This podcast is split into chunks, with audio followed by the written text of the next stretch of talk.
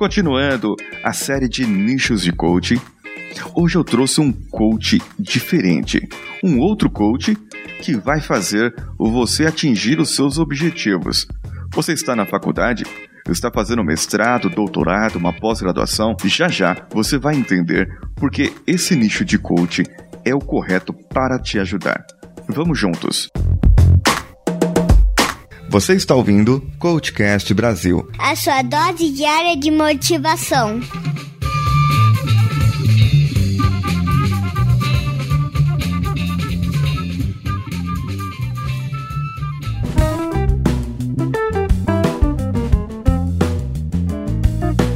Vamos lá, por favor, se apresente aos nossos ouvintes. Olá, é um prazer estar aqui com vocês. Eu sou Robson Sereno, coach e mentor acadêmico. O meu nicho de mercado é justamente a academia, é trabalhar esses jovens estudantes, tanto da graduação como da pós-graduação, em nível de mestrado e doutorado ou até pós-doutorado, para que eles possam triunfar na carreira acadêmica e assim darem a sua contribuição ao mundo. Olha só, que bonita missão aí. Já enxergamos uma missão nisso, não é?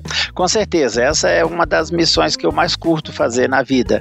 Eu sou veterinário, minha formação básica, e eu tenho 32 anos de formado. Ao longo desse tempo eu fiz especialização, mestrado, doutorado, pós-doutorado e também orientei mais de 70 pessoas ao longo da minha carreira. E hoje eu me sinto no dever de cumprir a minha missão e ajudar que esses estudantes, né, facilitando a vida deles para que eles possam triunfar mais rapidamente e dar a contribuição deles ao universo. Isso é muito bonito, é muito gratificante também. É muito, muito mesmo. Eu imagino como deve ser e a gente vai chegar lá. Então esse é o seu nicho de atuação principal. Os tipos de cliente que você atende eh, geralmente são alunos, então, é isso? Formandos? Isso. A maior parte da, da minha clientela, tanto são estudantes de pós-graduação que estão fazendo um mestrado, um doutorado, e estão com alguns problemas na orientação com seus orientadores, ou porque eles não escolheram adequadamente o tema, ou porque eles não estão conseguindo um relacionamento mais fluido com o próprio orientador.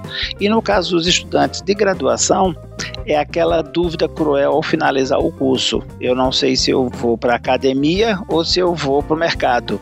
E agora com essa crise aparente aí de desemprego e tal, as pessoas ficam com uma dúvida bastante forte. Então nesse momento a gente trabalha de uma maneira mais holística, digamos assim, o cliente como se fosse um life coach, um, um coach de vida só que focado para a carreira profissional e especialmente acadêmica. Entendi. E eu me sinto bastante assim à vontade porque a minha formação é em coach de vida, coach de carreira, coach executivo, life coach, né, o coach de vida e também o positivo coach. E eu também trabalhei com outras ferramentas, como eu fiz também uma formação em Gestalt terapia. Uhum. A soma dessas, dessas ferramentas e a minha experiência pessoal me faz poder uh, atuar com mais segurança, sabe assim, com mais segurança, com mais firmeza, porque como é um caminho que eu também passei, eu sei exatamente aonde que a pessoa se encontra. Sim. Não basta só eu imaginar, eu posso trabalhar melhor a empatia, porque eu também já estive nesse mesmo lugar. E você sabe exatamente como a pessoa se sente, né? Sim, sim.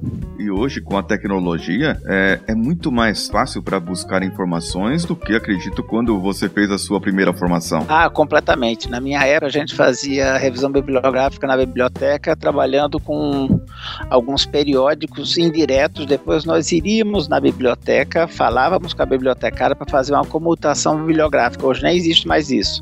Nossa, hein? Era você ter uma referência completa do artigo, a biblioteca mandava para uma outra biblioteca que mandava aquele material, uh, uma cópia daquele artigo para a gente, que a maioria dos periódicos não existiam, uh, não existia online, né? não tinha internet. Então, nem toda universidade universidade, nem toda biblioteca tinha todos aqueles periódicos. Então, aquelas universidades ou aquelas bibliotecas que ah, possuíam esses periódicos, elas faziam a comutação entre elas. Então, entre você solicitar um artigo e ter ele na sua mão, às vezes levava 30 dias. Então, era uma coisa bem mais demorada. Nossa. Hoje você entra no Google acadêmico, dá a referência ou mesmo o título do trabalho, ou o tema que você deseja, ou o autor, e imediatamente você tem o material na sua mão. Olha só que coisa, hein? É bem interessante interessante. Mudou muito. Mudou bastante.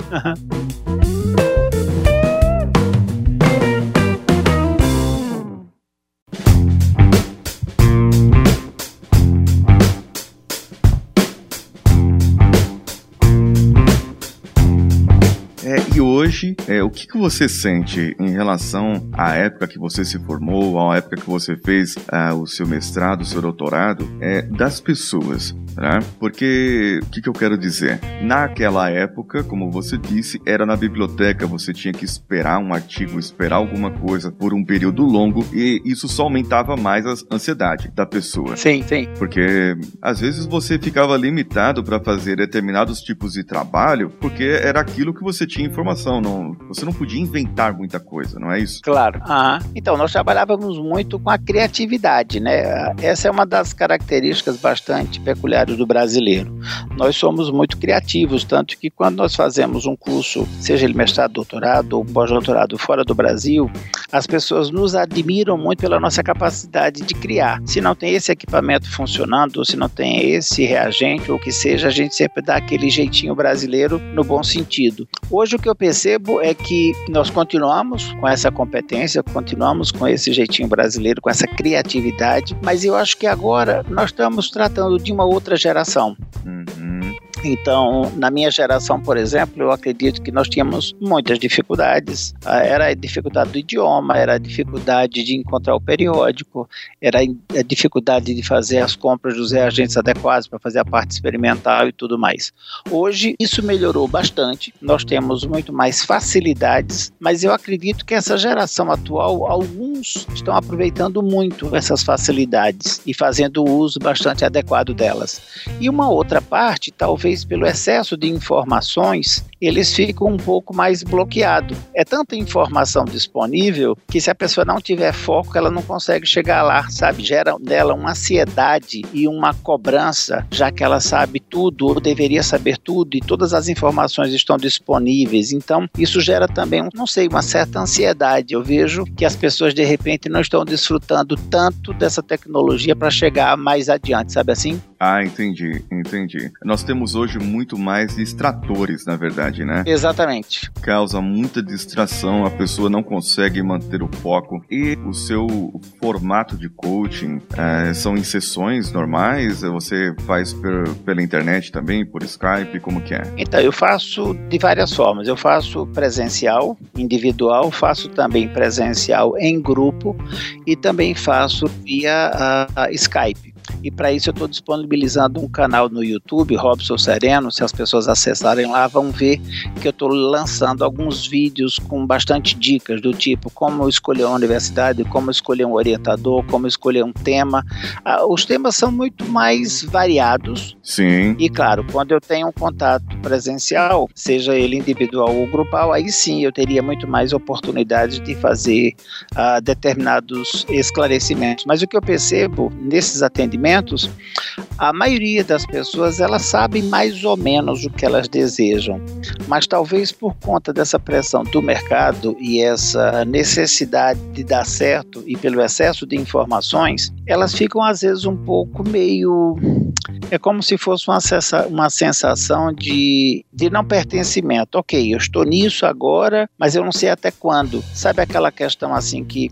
É que assim, quando você escolhe uma profissão, lógico que são escolhas. Você escolheu aquela profissão, você não tem que seguir com ela o resto da sua vida. Certo. Se mais adiante surgir algo novo, você muda, ainda mais agora. É tudo muito volátil. Existe uma série de profissões hoje, cursos universitários que não existiam há 20, 30 anos atrás. E ótimo, fantástico que existe, né? É verdade. Houve uma mudança da sociedade, houve uma mudança das necessidades, então isso tudo faz parte. Mas a questão que eu vejo é que as pessoas estão com uma visão muito imediatista. E na ciência, essa visão imediatista, ela pode ser muito precipitada. Hum. Porque leva-se muito tempo para se formar um cientista, leva-se muito tempo para se uh, formar um professor.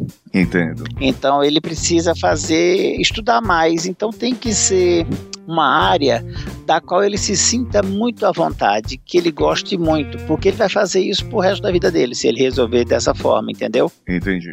Então, às vezes as pessoas ficam, ah, então tá, agora a moda é tal coisa, então eu vou fazer isso porque agora é o que todo mundo quer. Mas isso é o que você deseja? Porque de repente você fica numa situação dessa de modismo por um tempo, mas não pela vida inteira. Exatamente, exatamente. O camarada aproveita aquele momento para fazer algo, né? E, e depois, mas depois ele muda muda, ele Sim. precisa mudar, na verdade, porque acaba ficando insatisfeito, acaba trazendo a própria desmotivação, e aí a pessoa acaba vivendo e ficando infeliz. Com certeza.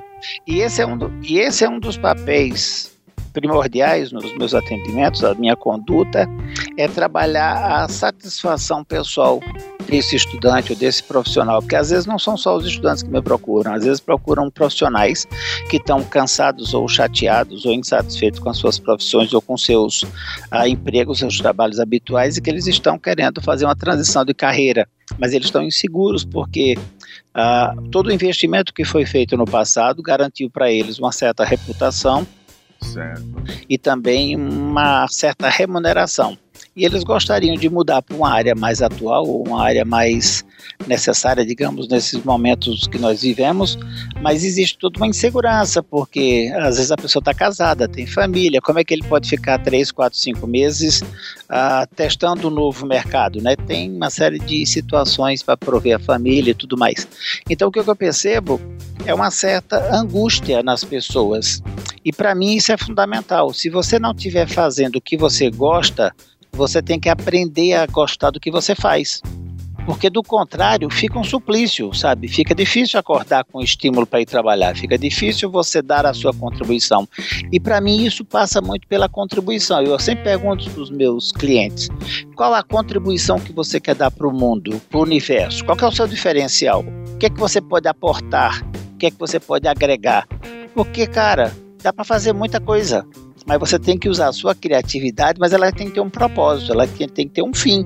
Senão ela fica vazia, ela fica solta. Entendi, entendi. É o que a gente vê muita gente falando, até na área de é, que o pessoal fala de, de autoajuda ou de, é, digamos assim, o pessoal que é adepto da área de, de motivação, né, que acabam confundindo as coisas e, e, a gente às vezes fala também é você fazer o que você gosta, mas essa de você, de você aprender a a gostar daquilo que você faz, isso nunca ouvi. É a primeira vez que eu ouço uma pessoa falar.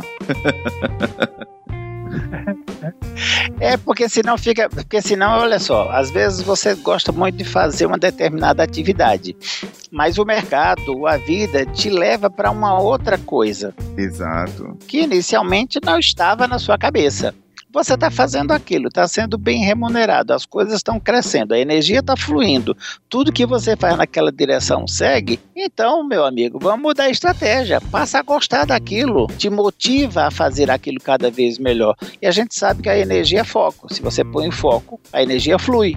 Exato.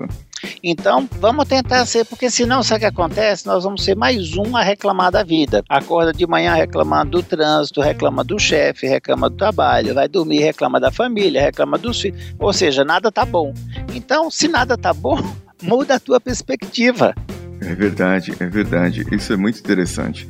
É, a pessoa tem que encontrar alguma coisa lá para ela poder dizer, não, realmente isso aqui faz parte. Ou mesmo que seja a missão de vida dela, que ela vai acabar encontrando uma razão de ser ali dentro que complemente aquilo, ou acaba realmente desistindo e mudando o foco, né? Uhum.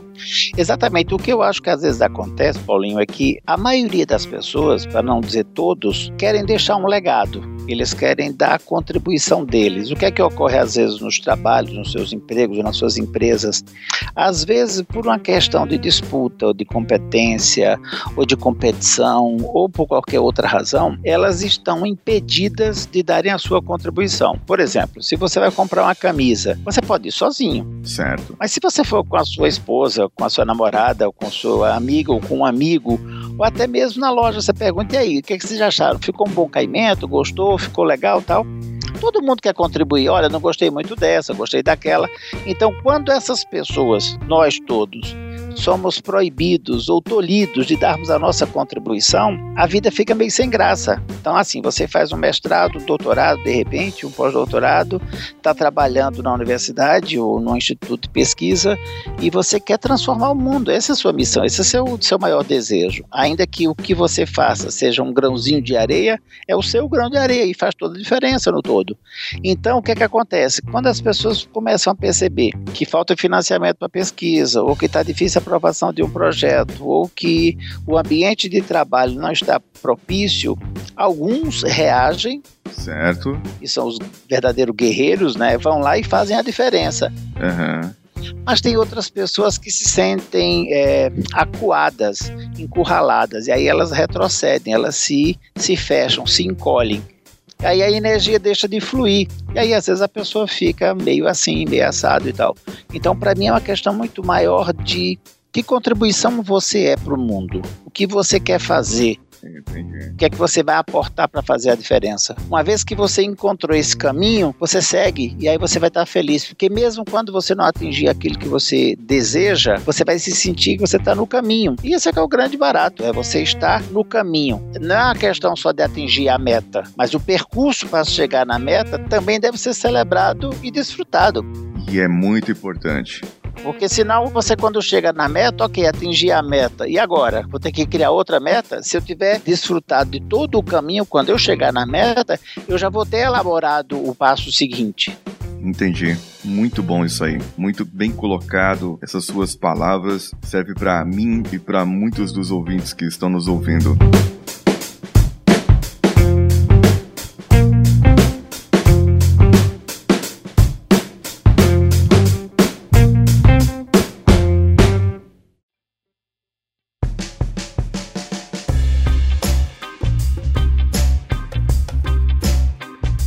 Eu gostaria que você contasse algum case de sucesso, alguma pessoa que chegou para você e precisava de uma luz e através do programa de coaching, do processo, essa pessoa ela conseguiu atingir um objetivo muito bom da vida dela. Você tem alguma coisa que, que possa complementar? Tenho vários, mas tem um agora que me ocorreu agora recentemente, tem mais ou menos uns três meses, que foi muito interessante.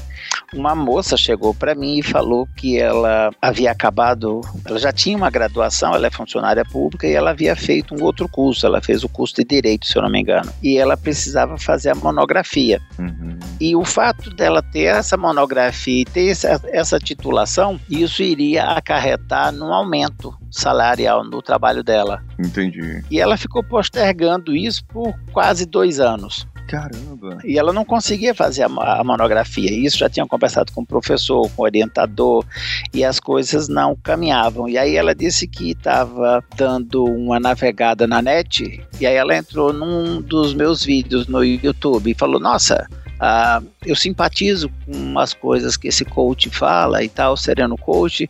Ah, eu vou ver qual é, né? E me ligou. Aí nós marcamos uma sessão. E uma das coisas que ela me mostrou, que ela falou, é que ela estava com um certo bloqueio para poder dar sequência. Uhum. Aí nós fizemos três sessões de coach e ainda não concluímos o processo. Mas a primeira sessão seria criar uma, uma rota, né, um mapa para que ela pudesse chegar lá, o que fazer, como fazer, o que abordar, listamos tudo que ela ah, tinha necessidade de fazer, o que seria necessário naquele momento, desbloqueamos algumas questões, assim, muito mais de abordagem, e ela foi falar com o orientador na universidade. Porque o meu papel não é orientar o tema, o assunto, Certo. mas é a abordagem, é o caminho, é o percurso. Porque a área específica, quem sabe é o profissional. Uhum. Quem sou eu para orientar alguém no direito, na engenharia, na medicina? Eu sou um veterinário, então na minha área específica, olha lá, na reprodução eu ainda me arrisco.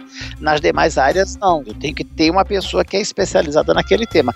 Mas o que eu vou trabalhar é a abordagem, como chegar, o que fazer, por que fazer, isso é necessário, isso não é, isso não é necessário, o que é que vale a pena fazer, o que é que te dá vontade de fazer, qual é a tua contribuição, coisas desse tipo. E aí ela foi, conversou com o orientador, definiram um tema, ela na verdade queria um tema muito maior, mas ela não estava conseguindo fazer durante esses dois anos porque ela queria um tema assim espetacular, maravilhoso, super mega blaster grande. Uhum. Então, ela não conseguia. E nós, na conversa, ela percebeu que para uma monografia não precisava de tanto. Aquilo ali talvez para um mestrado ou para um doutorado, sim. Agora não. Então, menos é mais. Por que não focar no que ela estava querendo? Ela estava precisando aumentar a renda financeira, ela precisava do título e ela precisava cumprir aquele papel. Aí ela foi, conversou com o orientador, retornou, fizemos mais uma sessão e mais uma terceira de reforço. E marcamos agora uma quarta que seria para fecharmos o processo ou ver a possibilidade de necessidade de nós seguirmos. E ela veio super feliz e contente, dizendo que ela já estava com a, com a data marcada para concluir a monografia, que em mais ou menos 60 dias ela conseguiu fazer o que ela não conseguia fazer em dois anos.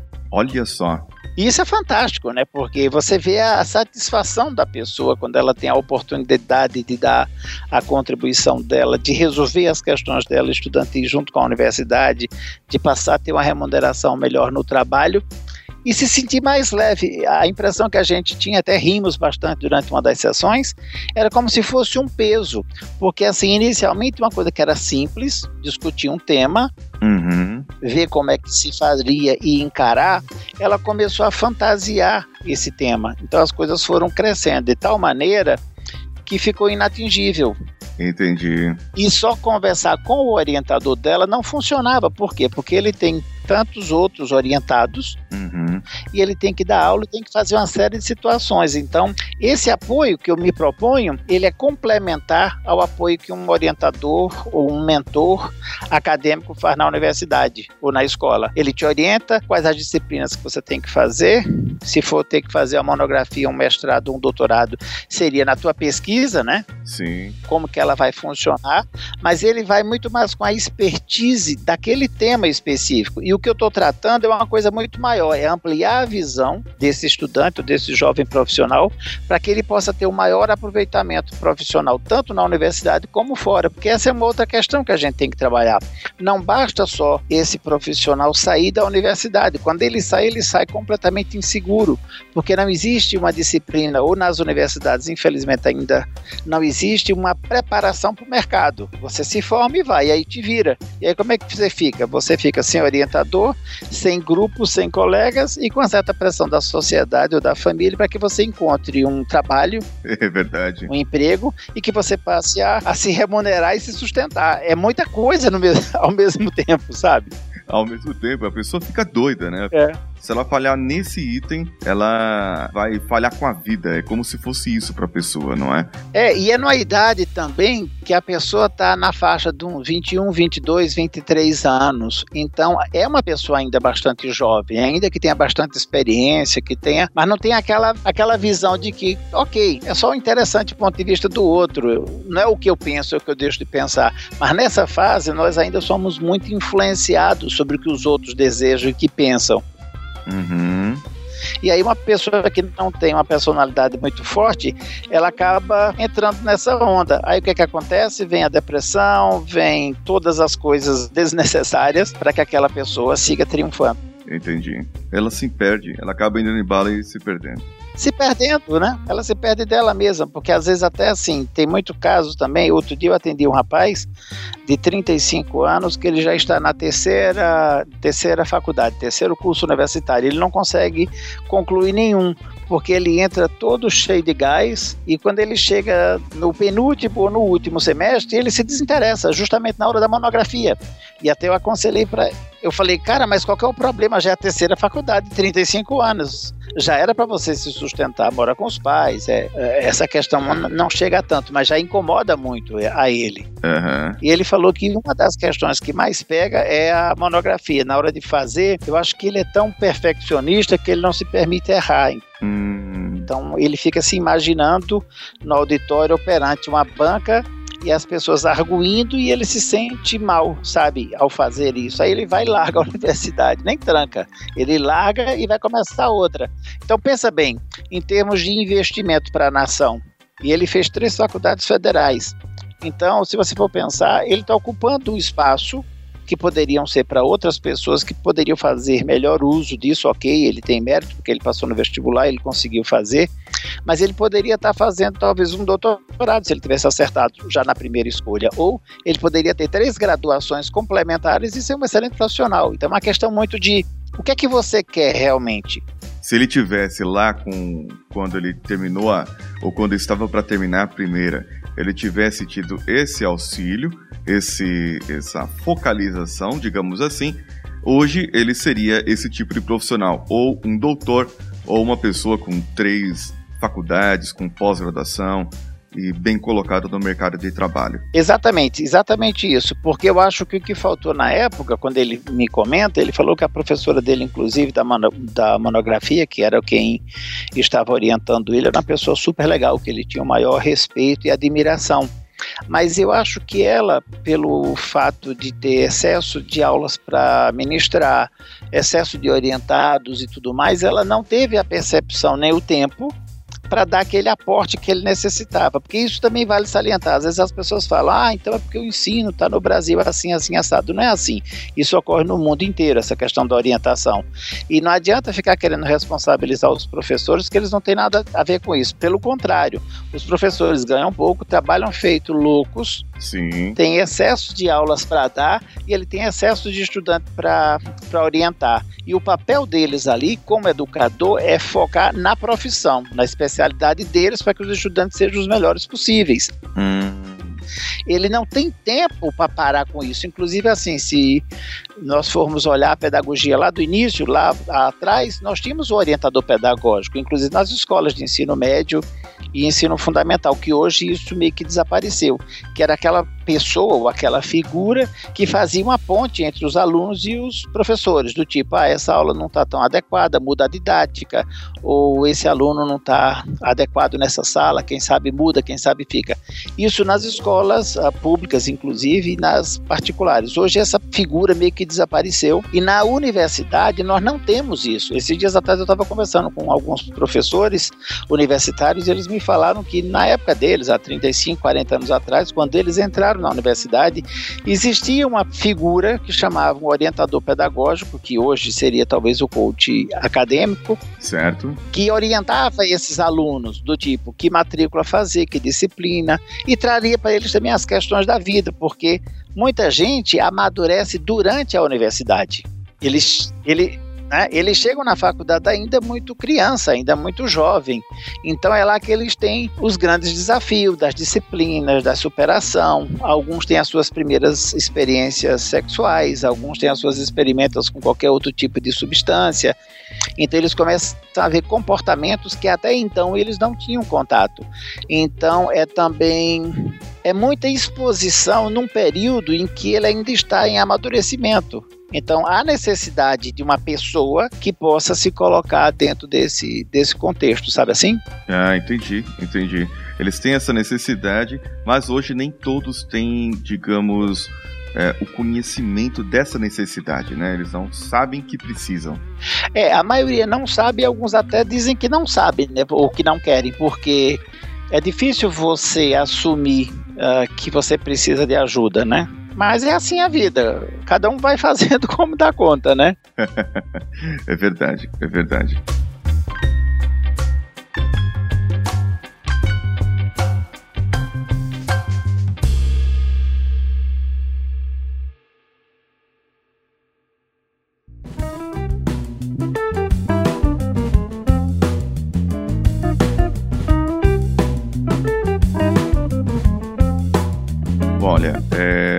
Papo aqui está muito legal. Gostei muito do, de conhecer mais esse nicho.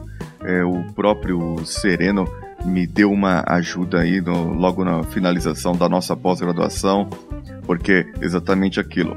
O orientador não estava orientando e eu precisava, a gente precisava entregar para a gente ter a conclusão do, do curso, né? E e acabou o Sereno me, me dando uma ajuda aí, fazendo algumas sessões comigo. Isso foi bem interessante. É, o, o perfil do coach acadêmico ele vai mais para usar o seu conhecimento, saber onde estão as dificuldades, você sente onde estão as dificuldades daquele aluno e sabe onde guiá-lo para ou para terminar uma monografia, uma tese e até para defender, não é a tese perante a bancada e tudo mais. Tudo isso trabalhando a parte do, do digamos, da sua motivação e fazendo ele se autoconhecer como pessoa, como profissional, como futuro professor ou pesquisador.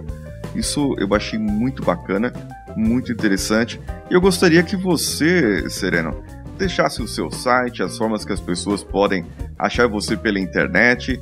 E se alguém que estiver ouvindo tiver com essas dificuldades, com certeza elas vão poder entrar em contato com você. Maravilha, Paulinho. Muito obrigado pela oportunidade. Foi muito bom conversar contigo e gratidão pelo, por nossa parceria. As pessoas que tiverem interesse em entrar em contato comigo, elas podem acessar o meu site, serenocoach.com.br. Lá nós temos um blog com assuntos diversos, tem os cursos que eu estou ministrando uh, pelo Brasil. Se acharem mais fácil, também podem entrar na minha fanpage do Facebook, que seria Sereno Coach. Certo. Ali também eu tenho uma agenda de eventos e eu posto diariamente algumas informações. Existe também um canal no Instagram, uhum. uh, Sereno uh, Underline Coach.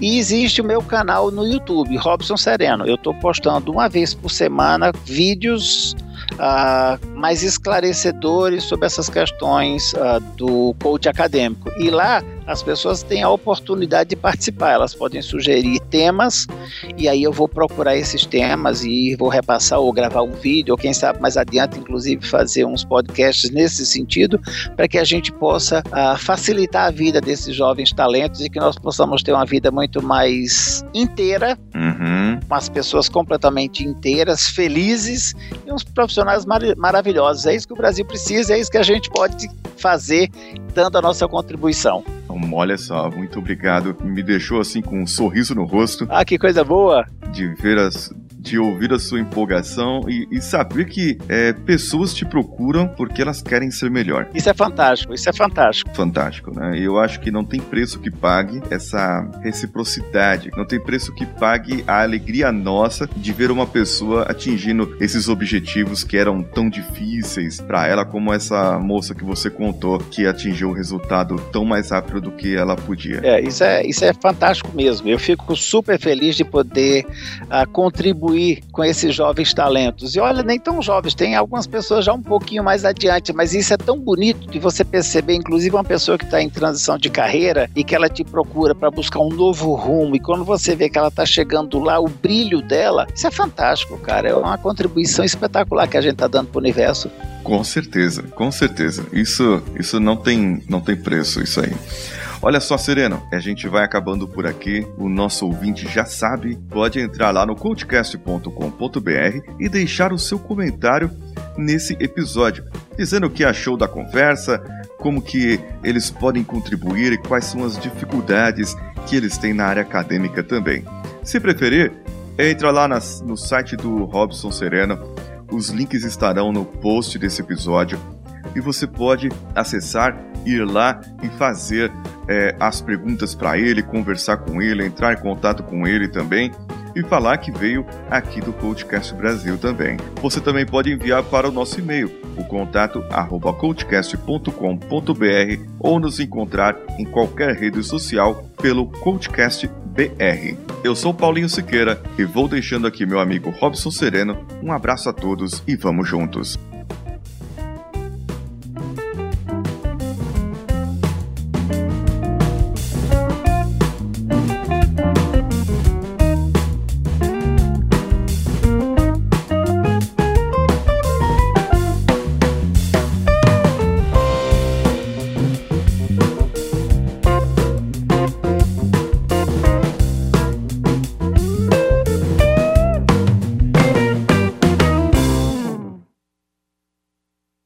Este podcast foi editado por nativamultimídia.com.br.